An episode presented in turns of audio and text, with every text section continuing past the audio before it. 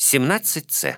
17C. Косвенное дополнение, как правило, лицо, на которое направлено или к которому обращено действие, выражается существительным или местоимением в дательном падеже. «Я купила Мэри свитер». I bought Mary a sweater.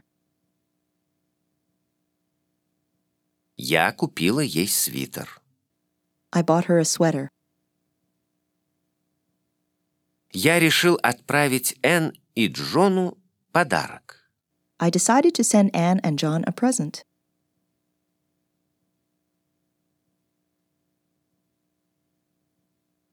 Я решил отправить им подарок. I decided to send them a present. В английском языке косвенное дополнение может стоять как перед прямым, так и после него. Compare. Я отправил рождественские открытки своим друзьям. I sent Christmas cards to my friends.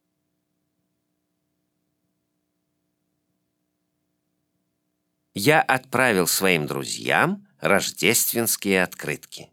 I sent my friends some Christmas cards.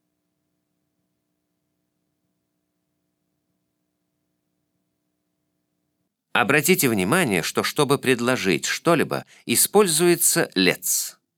Давайте купим рождественское печенье. Let's buy some Christmas cookies. Давайте откроем подарки. Let's open the presents.